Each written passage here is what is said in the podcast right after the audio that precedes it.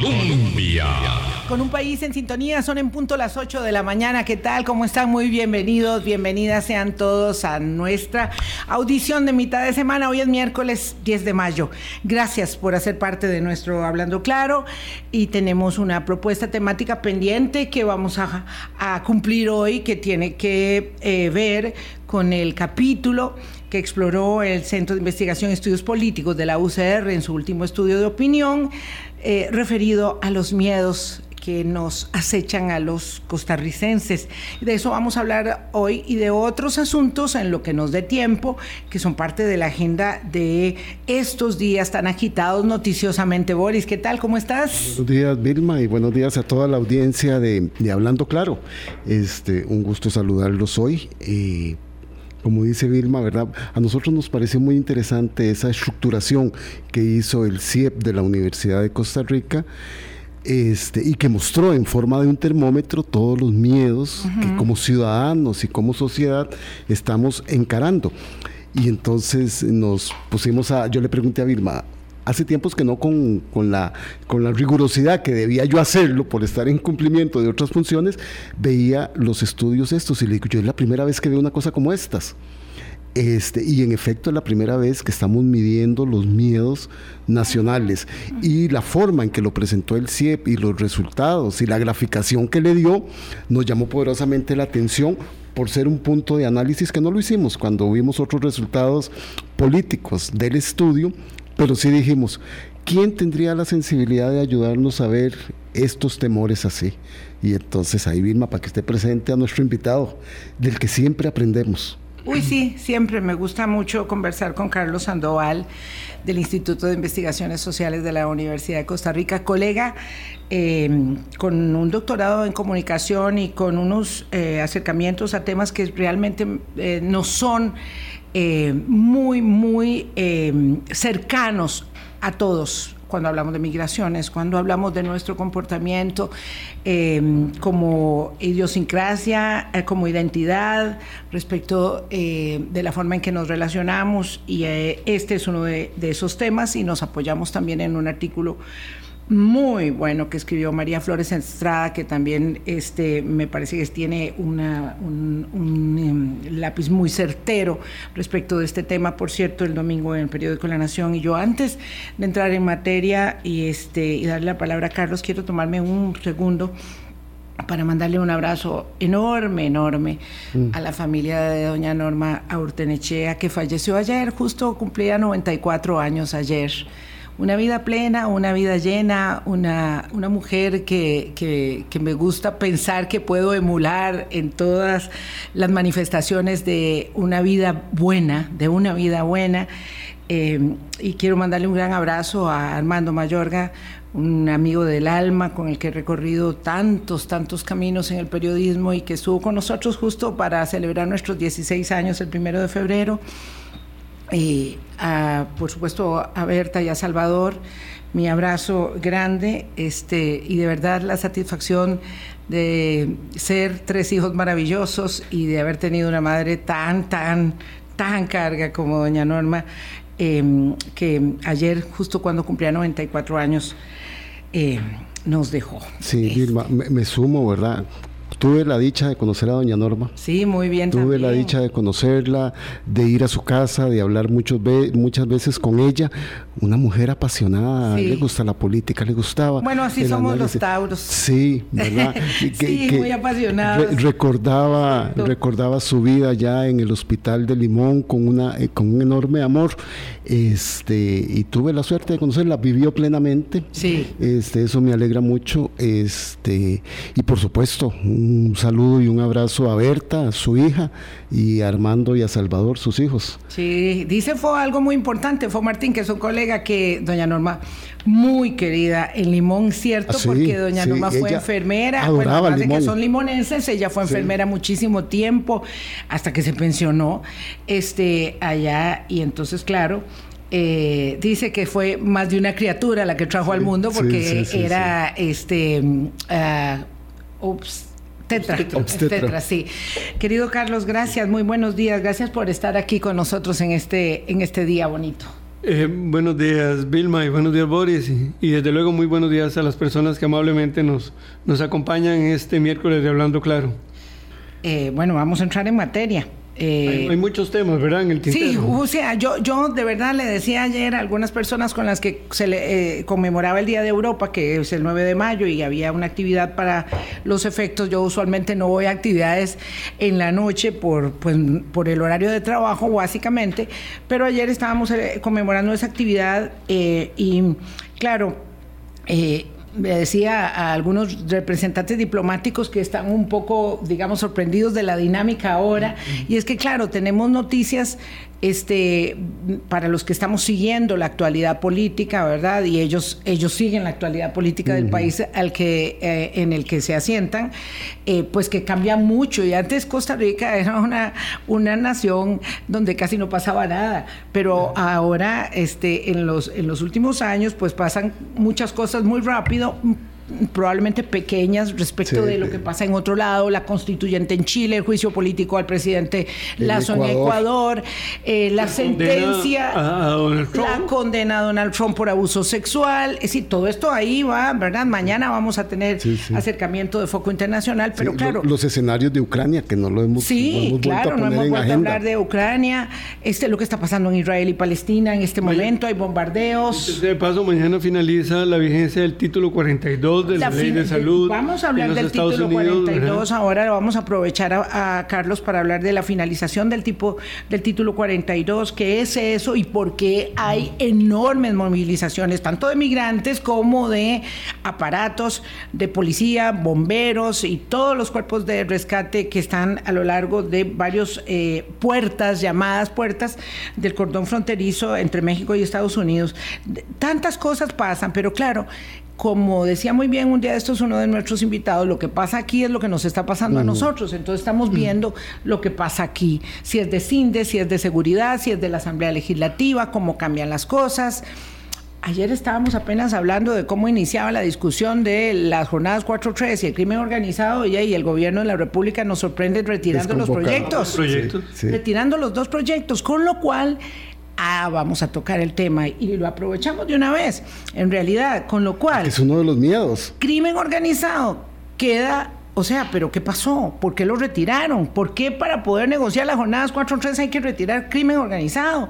¿Por qué cuando el gobierno se reúne con CINDE para hablar de la posibilidad de restablecer el, convenio este, tiene que hablar de las jornadas 4-3 obligatoriamente el presidente de CINDE sí o sí? obligado, obligado, como se ve en la imagen. Pero ¿por qué renuncia al ministro de Seguridad Pública, Jorge Torres, que dicen que hoy es el último día que trabaja, y hacen renunciados a los tres viceministros y ahora mañana ya no puede haber ministro, excepto que don Mario Zamora decida hoy renunciar a partir del día de hoy a la Defensoría de los Habitantes. Porque, el permiso no lo tiene. El permiso no lo tiene porque no se puede hacer eh, pues una institución, yo no puedo aquí decir...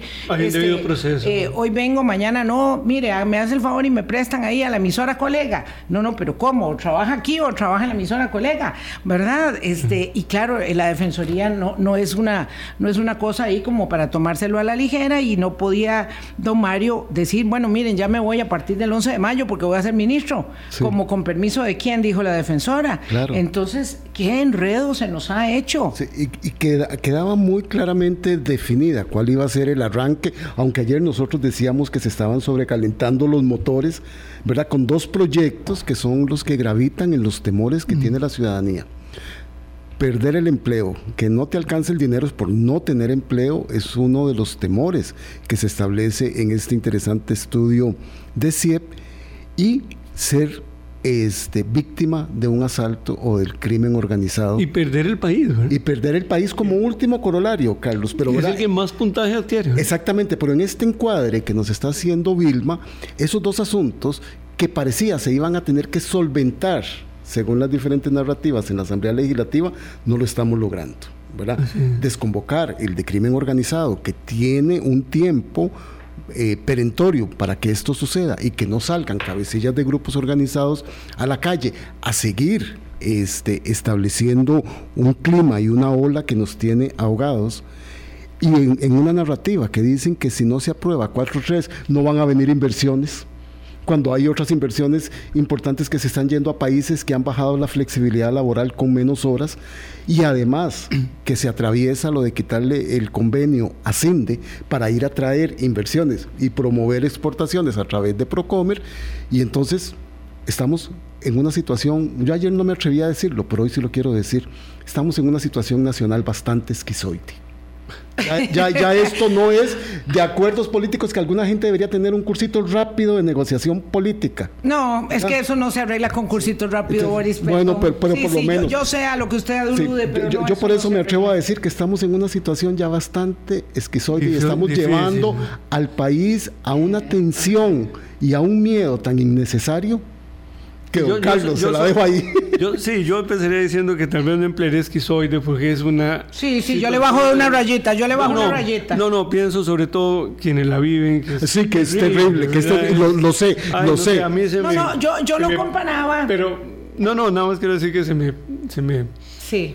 Me suban las manos con, porque la esquizofrenia no es fácil de, de, de llevar. Pero a ver, yo lo decía más suave, le decía a un embajador ayer este, que me preguntaba eso, le digo, mire, vea, es como que de pronto eh, yo que soy un poquillo pendeja para hasta para los carruseles, de pronto usted está en una montaña rusa y está para arriba, está para abajo, vuelve a parar y dele otra vez y entonces uno dice, bueno, pero esto suave un poquito que me quiero que me quiero descansar unas horas porque porque no tengo tiempo. Claro, es como una montaña rusa, es muy severo, ¿verdad? Entonces no hay tiempo. no, no no perdamos de vista para agregarle un un movimiento más a la al carrusel que hace semanas o meses no tenemos ministro o ministro de salud. ¿Verdad? Hace, no me acuerdo ya cuándo. Sí, hay un y ya ni siquiera es tema. Sí, claro, eh, porque el viceministro no fue elevado a la condición de ministro en propiedad. Eh, es decir, que forma parte de ese... Ahora, no sé qué les parece a ustedes en la confianza de los años y, ¿Decimos algo de lo internacional primero o entramos al país? Hablemos de los miedos y después hablamos del título 42 para, para dimensionar nuestros miedos en la coyuntura internacional. Será bueno, ¿verdad? Eh, plantear esta, este, eh, digamos, eh, novedad, este capítulo que es una novedad del, del, estudio de CIEPS UCR que pregunta acerca de ¿Cuáles son los miedos eh, que invaden a la ciudadanía en una encuesta que ya está dicho muchas veces, ¿verdad? Tiene la representatividad y la rigurosidad metodológica para digamos, poder extrapolar los datos que se obtienen al conjunto de la ciudadanía, de modo que su resultado, ¿verdad? Entendiendo que hay algunas mm, diferencias entre provincias, pero que son muy pequeñas, ¿verdad? este, eh, vienen a plantearnos un, escenario, mm, digamos, Muy generalizado. Eh, sí, general e inédito.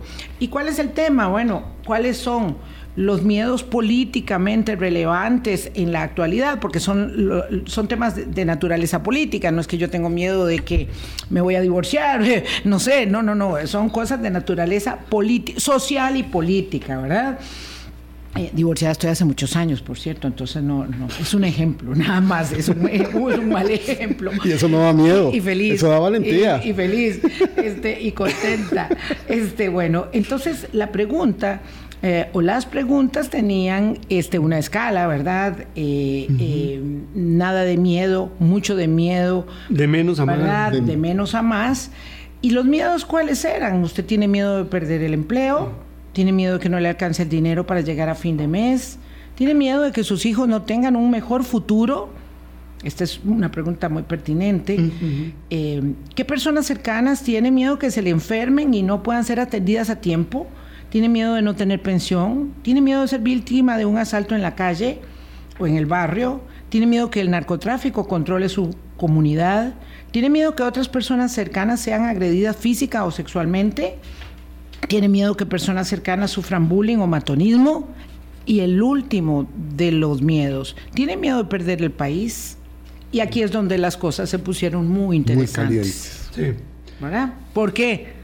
Porque el resultado de la encuesta señala que el primer miedo de los costarricenses, 84 de cada 100 personas dijeron, para sorpresa de los investigadores, que el primer miedo que tienen es el miedo de perder el país, cuando hay otros medios, miedos que pudieran ser mucho más cercanos y tangibles. ¿Cómo no? Por favor, don Carlos Sandoval. Sí, no, em, primero que todo, bueno, reiterarles el, agradecimiento a ustedes y a los y las colegas del CIE, al doctor Ronald Alfaro que coordina la, la encuesta e, es una pregunta muy interesante que se ha hecho, por ejemplo, en Chile, que yo conozca, no conocía aplicaciones acá, y a mí me llama la atención que las preocupaciones sobre el miedo no están delimitadas exclusivamente al tema de la criminalidad.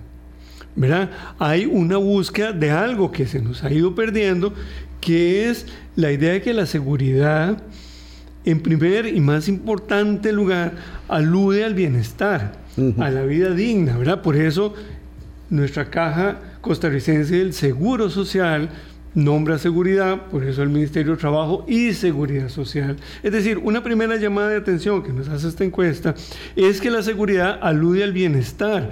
Con los años seguridad ha venido cambiando su significado y lo asociamos con el control de la delincuencia, o a lo policial. A lo policial, pero en realidad y también lo vemos en los Estados Unidos, donde se dice que tener el, seguro social o el Social Security es muy importante. En varias lenguas, seguridad alude a bienestar.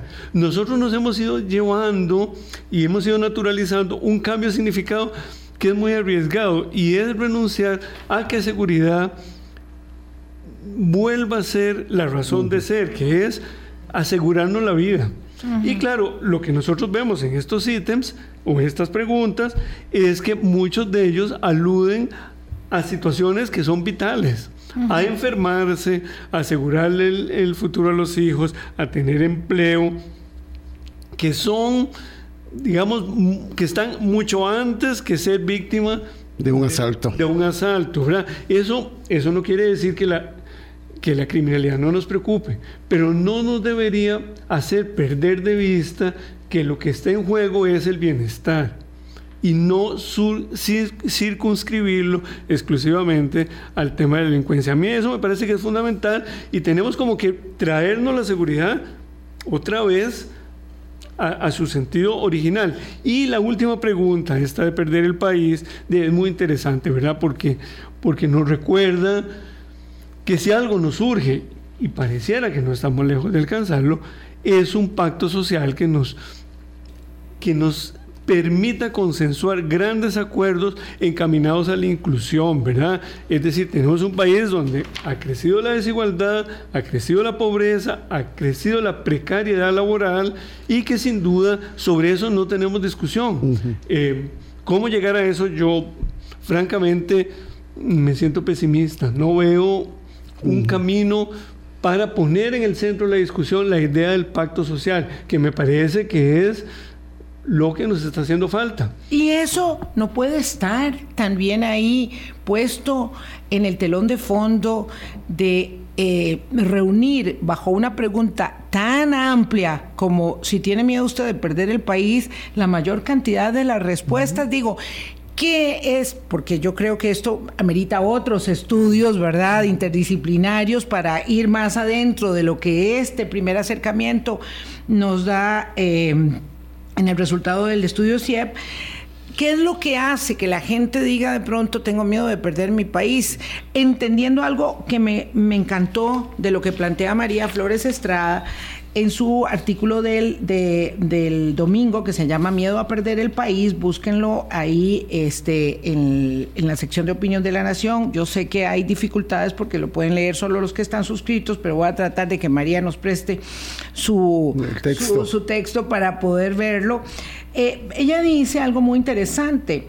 Eh, realmente la gente puede estar molesta, digamos, decepcionada de las promesas incumplidas del sistema, puede estar agobiada, puede sentir una situación muy pesada sobre sí. Que se le ha incumplido. Pero la gente dice, eh, realmente no es cínica y no pierde la esperanza. La gente piensa que vale la pena preservar el país la gente tiene una idea de que hay un país que no quiere perder, aunque no explique, ¿verdad? porque el estudio no da para tanto, en qué consiste perderlo. Claro, uno, podría decir que, que, cuando nos dicen que la caja está quebrada, mm. por ejemplo, y, y en las respuestas encontramos que nos da miedo enfermarnos, sí. ahí tenemos una pista de dónde o de, de, cuál es el rostro de perder el país. Perder el país es enfermarnos y no tenemos tener un sistema público.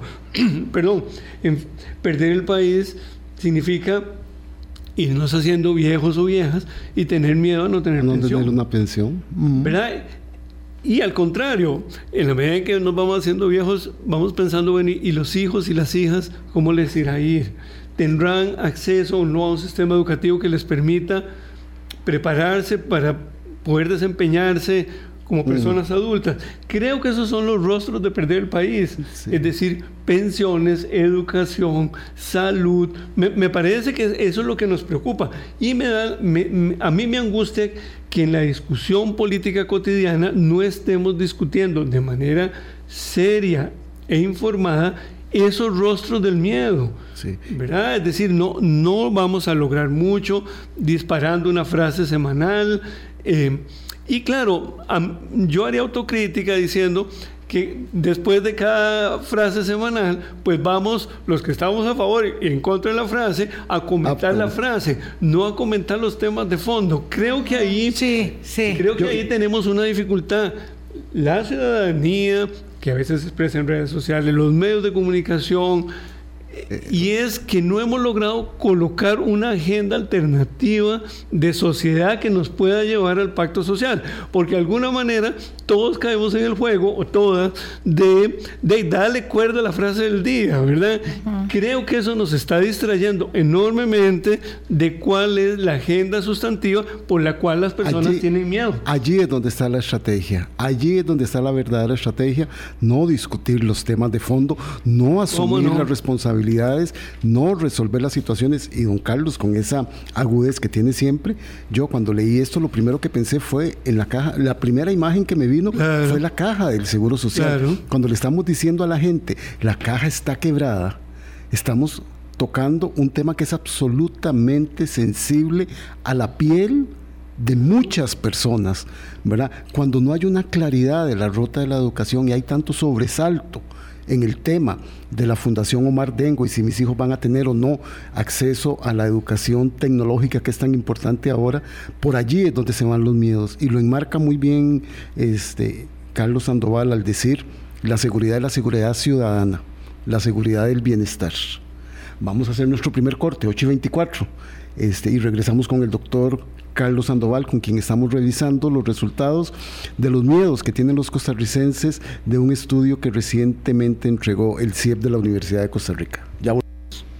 Colombia. Con un país en sintonía, 8.27 minutos de la mañana. Eh, recuerdo, a propósito de nuestra conversación de hoy con el doctor Carlos Sandoval, y los miedos que eh, un estudio en los Estados Unidos dice que por primera vez eh, la generación actual señala que tiene temor de que sus hijos no van a tener un mejor futuro del que ellos pudieron construir cuando eran niños y jóvenes. Y de los que hemos tenido nosotros. Respecto del de sus padres. Claro, este es en Estados Unidos el ah, estudio. Yo no sé si se ha hecho aquí algo similar, pero es evidente que, eh, digamos, eh, cómo se construye el futuro de los hijos, virtud a temas tan, tan sustantivos como la inseguridad de las prestaciones de acceso social o el cambio climático, van delineando un, temor ahí. Este es uno que está como en el quinto o cuarto lugar de las este, preocupaciones nuestras. En Costa Rica, de acuerdo con este informe, el miedo número uno, repetimos, es el miedo a perder el país.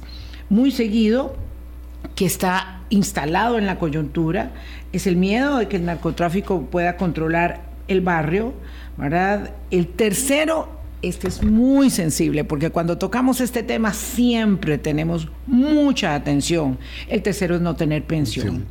La pauperización de la vejez es una sombra tenebrosa en la vida de las personas, de los seres humanos.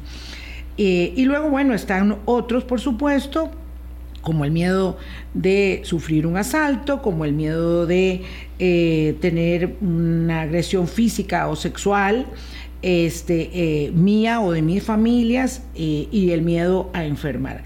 Mira qué interesante, porque mucho más abajo está el miedo a que no le alcance a uno el dinero o el miedo a perder el empleo, está de los últimos.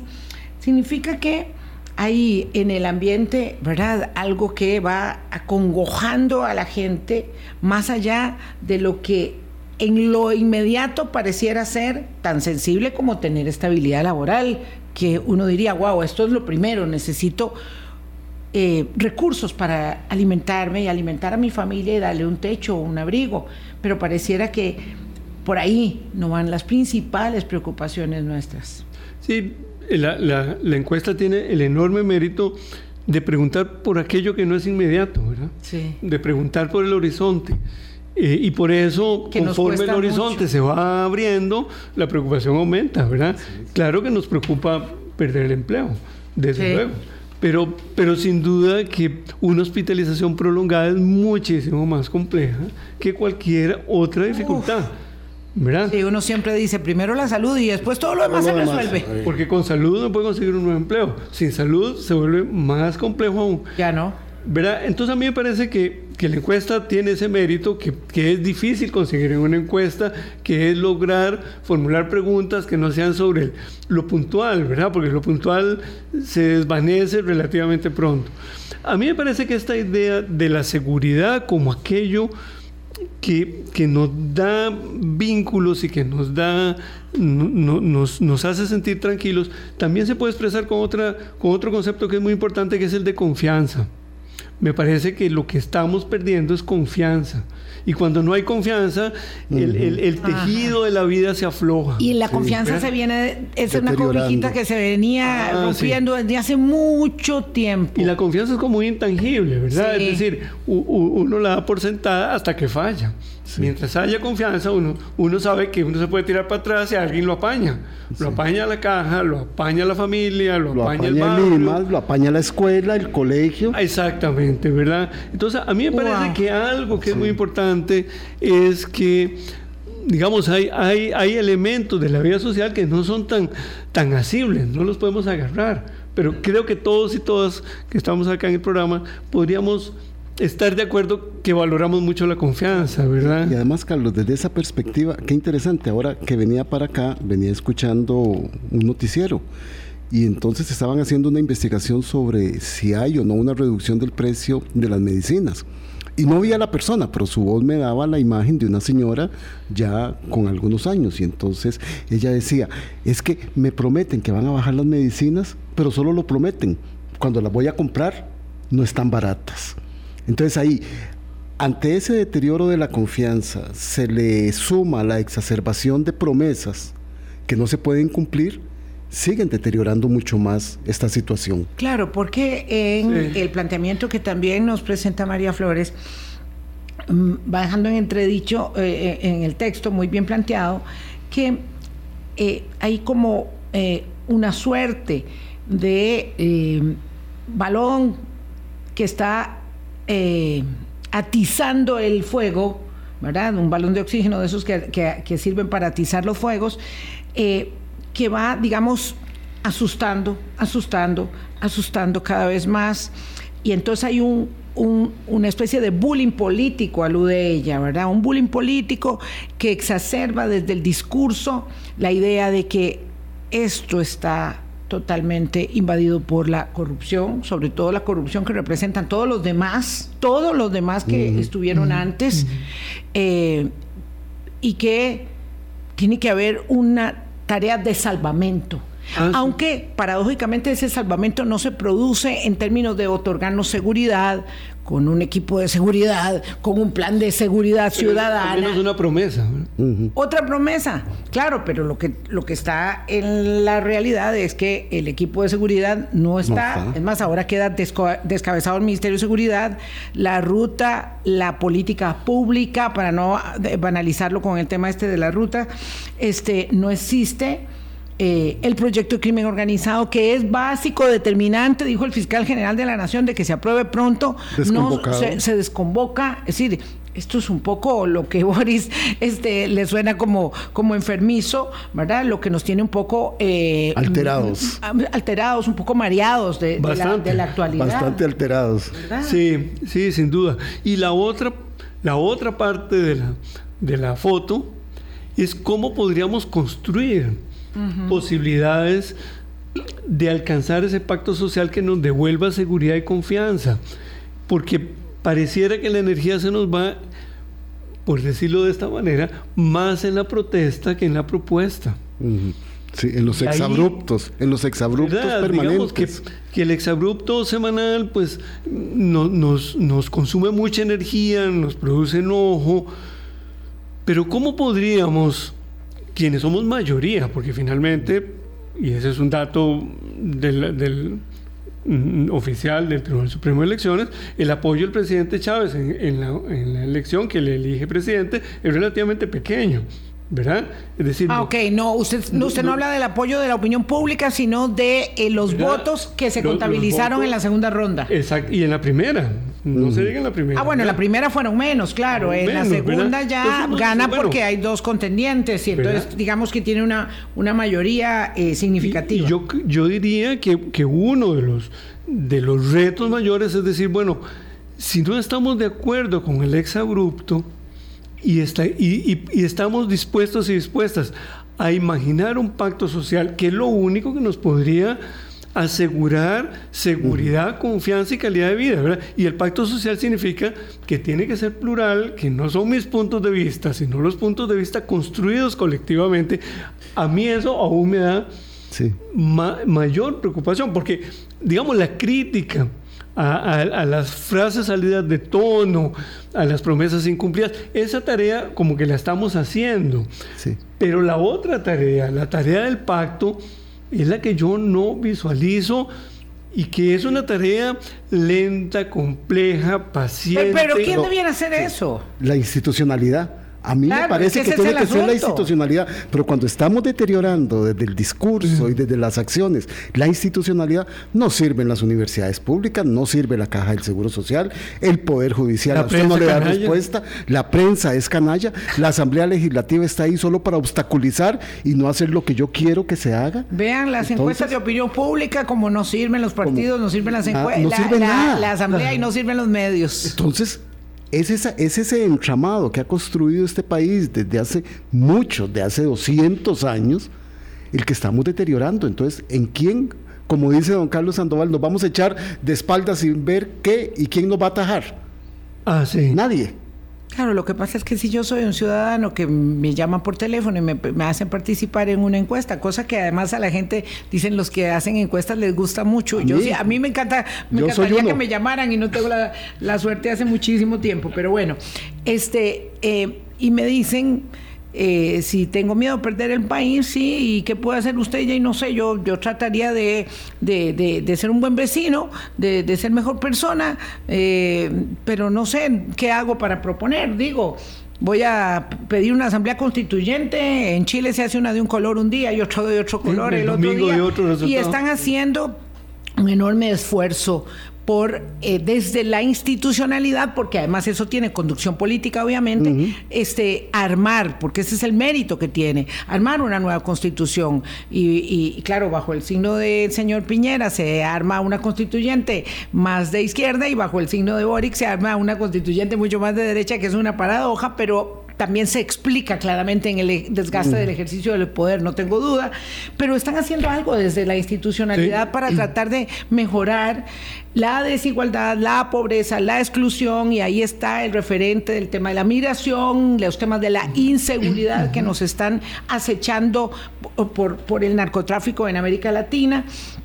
Todo, todo está ahí planteado, pero están haciendo algo. El tema es que si uno no hace nada, o sea, si desde la conducción política no se hace nada, lo que vamos se está haciendo. es el desinterés, o sea, la, la, el, la frustración y, el temor. No, Vilma y don Carlos, sí se está haciendo. El canciller de la República dio recientes declaraciones en uno de sus tantos viajes que ha hecho de que, no, que quieren contener la migración de personas para no aumentar la tasa de desempleo. en el país pero eso no es hacer una constituyente para resolver el, tema como yo estaba planteando lo de Chile, que es hacer algo bueno. Sí, te lo entiendo. No digo una constituyente, no nos va. Sí, te, lo entiendo porque eso es un cambio más estructural, pero el mensaje que le estamos diciendo a la gente, si viene gente de afuera, usted no va a tener trabajo. Sí, también téngale miedo a los migrantes. Téngale miedo a los migrantes. pero yo, yo diría que en esa tarea eh, de construir una, un pacto social, a mí me parece que hay dos puntos que son muy, muy iniciales, pero muy, muy importantes. Uno primero es identificar cuáles son nuestros grandes retos. A mí me parece que la encuesta del CIEP nos aporta un enorme material en el decir, bueno, en nuestros miedos está como la agenda. Es decir, queremos empleo, queremos salud, queremos educación, ¿verdad? Eh, queremos frenar la delincuencia, yo diría, ahí tenemos cuatro grandes temas. Dicho de una manera muy sencilla, claro, porque no identificados especialistas en ninguno de Y todos podemos coincidir. ¿Verdad? Ahí tenemos en los miedos, si le damos vuelta a los miedos, ahí están las aspiraciones. ¿Verdad? Porque uno podría ver en esa encuesta, podemos leer esa encuesta por la cara de los miedos o por la cara de las aspiraciones. Yo creo que hay cuatro aspiraciones fundamentales, ¿verdad? Es decir, queremos empleo, queremos salud, queremos eh, eh, frenar la delincuencia y otro más que dije. Ahora, el gran reto, me parece a mí, es cómo hacer para que de los medios de comunicación, desde el debate ciudadano, hablemos de lo que nos importa a nosotros y no solo lo que le importa a quienes transitoriamente ocupan los poderes de la República. Ese a mí me parece que es un enorme reto, porque aparte, a partir de esa agenda, tenemos el, el segundo peldaño, me parece a mí, de, de, las dos primeras gradas, que es convertir esos cuatro temas en una agenda de discusión. nosotros podemos decir, y esos son los datos del INEC, hablando de empleo, nosotros hoy tenemos una tasa de desempleo parecida antes de la pandemia, ¿verdad? Y eso es muy importante, que ha habido una recuperación del país. Pero resulta que el tipo de empleo que estamos generando no es el que genera bienestar. Tenemos prácticamente la mitad de los empleos están en el sector informal. Han aumentado de 40 a casi 50% de la población económicamente activa. Entonces, bueno, ahí le vamos a ir poniendo, perdón, apellidos a empleo. No solo necesitamos empleo, necesitamos empleo digno. ¿Verdad? Y ahí, ahí vamos dibujando un poquito más la cosa. Eh, igual con salud, ¿verdad? ¿Cómo, ¿Cómo podemos ir traduciendo esos temas en una agenda de discusión que sea más trascendente, que no sea, digamos, cómo podemos pasar del exabrupto al pacto social, me parece a mí. Sí, yo, yo, voy a, poner un, un granito. Por favor. Ojalá. No, es que estaba pensando en cosas que sean más propuesta que protesta. Eh, y bueno, le voy a poner un granito a, la aprobación del proyecto de pensión básica universal que con la Superintendencia de Pensiones presentó don Rodrigo Arias a la consideración de la Asamblea Legislativa como una de las mm, reformas de la seguridad social más importantes que podría hacer el país en las últimas décadas, sin duda alguna y que es una deuda que tenemos para con nuestra sociedad eh, y que me genera una gran ilusión. Y que espero que haya suficiente apertura, eh, desprendimiento y generosidad de los diputados para poner algo en el sistema político que, que, pueden hacer, que sea trascendente más allá de eh, la pugna del día, ¿verdad? Eh, que es una conversación que tenemos pendiente con la superintendente de pensiones, doña Rocío Aguilar, que ha estado muy comprometida con esto, pero de verdad algo que apunte en la dirección de decir, wow, o sea, la clase política me va a responder con un sí rotundo a la expectativa de presente y futuro, que es pequeño, yo lo sé, pero es muy importante para aquellos que no tienen pensión asegurada. Y, yo eh, agrego a esa, a esa aspiración, ¿verdad? Porque hemos pasado los miedos a las aspiraciones, que me parece que es la ruta. Somos el país con la tasa de natalidad más baja de América Latina y con la esperanza de vida más, más alta. Es decir, que eso nos viene muy bien. Y cuando es La tasa de, ah, sí, sí, de natalidad más y la esperanza de vida más, ¿verdad? hoy, está, hoy tenemos una esperanza de vida mayor que la de los Estados Unidos. Para que tengamos una referencia a dónde estamos, que lo que hemos construido no es poco.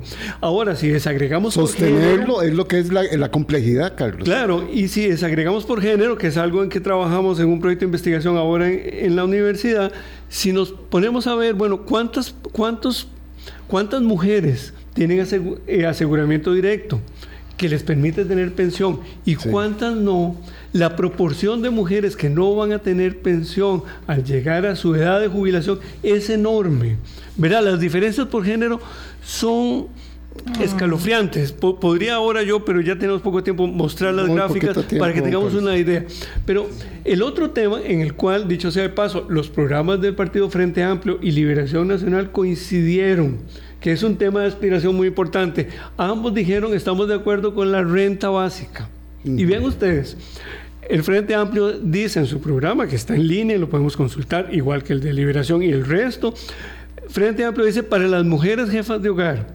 Liberación Nacional dice para todas las familias, no solo para las mujeres. Estamos, la pregunta es, ¿estamos en condiciones de construir un acuerdo en, a partir de los programas, ¿verdad? No de los exabruptos, porque ahí es donde la política se va poniendo seria y podemos ir construyendo esos pequeños peldaños que no son fáciles, ¿verdad? Que no es, como decíamos antes, soplar y hacer botellas. Pero es muy importante, me parece a mí, ir del miedo a la aspiración o ir de la protesta a la propuesta y, y, hacer un poco al lado el exabrupto. Tanto el exabrupto como la crítica del exabrupto, porque en la crítica del exabrupto se nos está yendo la energía creativa que deberíamos tener en las aspiraciones. De, si no, de ahí, se logra el objetivo de los que producen exabruptos, oh. que es distraernos de los temas de fondo. Don Carlos, permítanos hacer el segundo corte, 8 y 45, y regresamos con el doctor Carlos Sandoval en esta conversación. Me encanta hacia donde va llevando el desenlace, el cierre de ah, la propuesta propositiva de Carlos Sandoval. Ya venimos. En Colombia con un país en sintonía son 8.47. Por supuesto que seriamente no podemos abarcar con Carlos Sandoval lo que implica la finalización del llamado título 42. Es muy complejo, pero estos días, viendo las noticias internacionales, eh, de verdad que a uno le duele el zapato a uno, pero viendo las escenas este, desgarradoras de la cantidad de personas que están llegando a la frontera eh, con Estados Unidos tratando de, a partir de mañana, intentar cruzar para entregarse a las autoridades estadounidenses e intentar que a algunos los dejen ahí y no a todos los devuelvan, es, es desgarrador. yo creo que también tenemos que entender el privilegio de país que tenemos. No es que vivimos en el país más feliz del mundo, la pura vida y todo está maravilloso, como, como dice también María, este, pero la verdad, este es un país maravilloso, que mm. proscribió el ejército, que tuvo una gran visión, en el que nos hemos sentido tan, tan eh, bendecidos, privilegiados, como quiera que usted le diga, eh, tenemos mucho que construir, ¿verdad? Sí, nada más decir que el, título 42 es una expresión que forma parte de la ley de salud de los Estados Unidos y que permite detener en frontera y, expulsar en frontera a personas por razones de salud. Y fue un recurso que utilizó la administración Trump en el contexto de la pandemia. ¿verdad? Y mañana, 11 eh, de mayo, eh, deja de tener esa aplicación por una directriz de la administración Biden. Se extingue mañana el título 42. Y entonces su aplicación, ¿verdad? Porque sigue estando en la norma. La aplicación. El título es como diríamos como nosotros. Como decir el decreto ejecutivo que lo permitió. Aquí diríamos el artículo 42 de la Ley General de Salud. Eh, entonces la pregunta es si eso va a incentivar el flujo migratorio. Y hay una gran preocupación de cuál podría ser la alternativa de política pública eh, en tema migratorio, ¿verdad? Lo, Pero lo, que han tenemos dicho... Tenemos un, problema ahí de interferencia de volumen. Lo que han dicho los funcionarios de, de, la administración Biden es que uno de los requisitos que van a colocar es que la, la persona que llega a frontera tuvo que haberse registrado previamente en un tercer país. Y hay una iniciativa de poner eso en Colombia, en Guatemala e incluso se habla acá, en Costa Rica, de manera que la población que va en tránsito se haya registrado previamente antes de llegar a la frontera como una manera, digamos, de volver más fluido aquello. Pero sin duda, la pregunta por el pacto social es una pregunta que también tiene validez regional. Cuando de Venezuela ha salido el 20% de la población, eso es un poquito más que toda la población de Costa Rica, sí. 6 millones de personas. Ustedes dicen, es que eso es sencillamente imposible de gestionar, ¿verdad? Lo mismo se puede decir de El Salvador, de Honduras, de Guatemala. Ahora hay un flujo importante de nicaragüenses hacia los Estados Unidos. Sí. Es decir, Carlos? ocupamos un pacto real. Real y regional, porque también tenemos el enorme problema que no tenemos una visión de región, ¿verdad? Así como no tenemos una región de país, no tenemos una, una visión de región que nos asegure que el problema no lo, no lo vamos a resolver administrando la migración. Es que tenemos que crear condiciones para que la gente no huya de sus países. Eso es fundamental. Y me parece que hay agencias de Naciones Unidas que no atienden eso. Es decir, que para ellos la función es cómo hacemos para que la gente vaya más ordenada buscando la frontera. Cuando en realidad oh. la pregunta es ¿qué podríamos hacer para que las personas encuentren seguridad, seguridad, como decíamos, es decir, vida digna en sus países? No, no tener el derecho, a, al, el derecho a no migrar, el derecho ¿verdad? a no tener que salir, el derecho no, eh, a no claro tener que, que ir sí. a buscar el sustento miles de kilómetros más con, allá de donde con un yo bebé, nací. Con un bebé en Eh, brazos, acuestas. caminar 3.000 kilómetros. O tres bebés. Ante, lo- ante los miedos, las certezas. Y las certezas de la gente que a uno lo quiere. Y las certezas de la seguridad que le da a uno sentirse apoyado y acompañado. Sí. Este, yo voy a, a- a quitar el tema. Yo, mi vida ha sido signada por vivir alrededor de muchas personas del signo Tauro. Entonces yo estoy, acos- yo estoy acostumbrado a esas embestidas zodiacales de los Tauros. Hoy Vilma está cumpliendo años. Hoy Vilma está de es. cumpleaños, ¿verdad? Lo celebran sus hijos José Pablo, Luis, Laura, Annie, sí. Jennifer. Pero en especial, Alonso, que no está en el país, Alonso está en París. Entonces, anoche recibí un mensaje de Alonso y me asustó. Dije, yo, ¿será que le está pasando algo? Y entonces no. Estaba coordinando el- Estaba el saludo, coordinando mamá. el saludo a su madre a la distancia. Alonso le manda un certificado de su regalo y él me dijo, Boris, ¿usted cree que me lo puede imprimir? Por supuesto que no, Alonso, porque todo está cerrado en este momento. Le mandó una carta, por supuesto que no la ha abierto. Ahorita le haré el reenvío a Vilma, Alonso. Este, y sí, la certeza de tener un entramado. Vilma tiene a sus hijos, a su hija, tiene a sus nietos, ¿verdad? Que la han reconfortado. Este, llegar a, la, a, a las edades que hemos llegado, gracias a, A los nuestra 64, seguridad, para decirlo Gracias a con- nuestra seguridad social, ¿Cómo no? gracias a las oportunidades que hemos tenido. Gracias a la escuela pública, la gracias escuela a la pública. movilidad social. Y por eso lo defendemos, lo defendemos con entrañas, con corazón, con páncreas, ¿verdad? Porque es esas oportunidades que tuvimos nosotros. Y en este micrófono que ha tenido Vilma durante 16 años y que me invitó de nuevo a estar con ella, yo dije, aquí estaremos hasta donde nos llegue el fuelle. Sí, ¿Verdad? Porque tenemos es. que defender eso. Hemos sido los hijos y las hijas de una sociedad que ha pretendido ser justa, no perfecta, porque la perfección no existe, pero sí justa. Y entonces celebrarle a Vilma el cumpleaños es rendirle esos honores que le rinden sus hijos. No quería hacerlo al principio porque después se pone a llorar. Sí. No, no, no, Es muy yo prometo complicado. no llorar. En, en- en el guion no estaba llorar. previsto hacerlo al final. Y, yo quisiera además Prometo decir que, que me siento muy feliz de que mi participación hubiese coincidido con el Con el cumpleaños. años porque estaba previsto otra fecha para venir, pero eh, me alegro mucho la- esta feliz coincidencia, Vilma, y además de lo que dijo eh, Boris, que yo lo suscribo plenamente. Que Carlos conoce a los retoños. Claro, crecimos en el mismo barrio y, los y lo- y retoños. los conocí de chiquillos y ahora me costaría mucho reconocerlos, Exacto, aunque los exacto. conozca. Eh, pero además quisiera agra- agradecerte, Vilma, porque no es fácil sostener un espacio con la polarización y la crispación de las redes sociales. Hoy eh, sabemos lo que significa el, el- el- el modo francamente irrespetuoso y grosero artero. con que a veces se escribe en las redes sociales y llevar ese peso, sobre todo con el bueno, con la fatiga que producen los años, ¿verdad? Porque todo lo vamos y todas lo vamos sintiendo.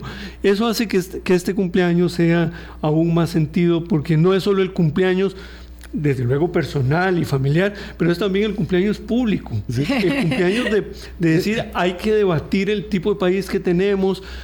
Aunque algunas personas descalifiquen, hay un enorme sector que más bien valora que la construcción de acuerdos y de pactos sociales es colectiva y el punto primero es conversar cómo vamos armando el muñeco, como se dice coloquialmente, ¿verdad? Y en eso la sociedad costarricense te está muy agradecida en tu cumpleaños, pero todos los días también. Muchas gracias. Porque además tenemos muy poco espacio de debate, es parte de la dificultad que tenemos. Sí, si no debatimos, ¿cómo vamos a construir acuerdos? Y entonces, claro, la tentación es decir, yo lo organizo según mi entendimiento. Eh, de nuevo, muchas gracias. Feliz cumple y que pase un, lindo, un día muy lindo. Muchas gracias a los dos, de verdad, queridos amigos. Eh, vamos a ver, yo creo que más bien la edad me ha permitido, digamos, como eh, sobrellevar la edad, los afectos, ¿verdad? Porque están todos los que dijo Boris, pero también está Papi. Este, los afectos, el respaldo. Em, de, mis amigas que, y, amigos que son verdaderos hermanos y hermanas del camino. Mi hermana también, ¿verdad? Bueno, en fin, uno tiene un, una red de apoyo muy grande y la verdad es que la edad me ha permitido este, poder ponderar las cosas. Hoy soy menos, menos, este, eh, digamos, eh, reacciono con, más prudencia, con más mesura, ya me tengo que ir. Eh, ya nos tenemos que, despedir, pero sí, hoy me permito tener, tener este momento de cierre del programa. Siempre me dicen, no hable de que se va a acabar el programa, pero todo el mundo sabe que ya estoy pensionada y que estamos haciendo esta tarea, Boris y yo, porque nos comprometimos y nos gusta y lo disfrutamos. Eh, y cualquier día, cualquier día ¿verdad? Sin una fecha en el calendario diremos, bueno, ya es momento de cerrar este el micrófono, pero ese ese día todavía no está. pasado la estafeta a los nuevos periodistas que vienen. Porque hay muy buenas, hay muy buenas generaciones que están de camino, entonces yo estoy muy feliz, estoy agradecida con la vida, si la felicidad es sentirse lleno, pleno, agradecido con la vida, soy una persona muy feliz, bastante descomplicada, creo yo, ahora. Este, eh, y la verdad, eh, gracias de verdad por porque puedo celebrar este cumpleaños muy acompañada, muy agradecida y con mucha salud. Así que hasta ahora la salud me acompaña y espero que me siga acompañando. Feliz cumpleaños, Vilma. Gracias. Feliz cumpleaños. Muchas gracias. Hasta mañana. Pásenla muy bien. Cuídense mucho.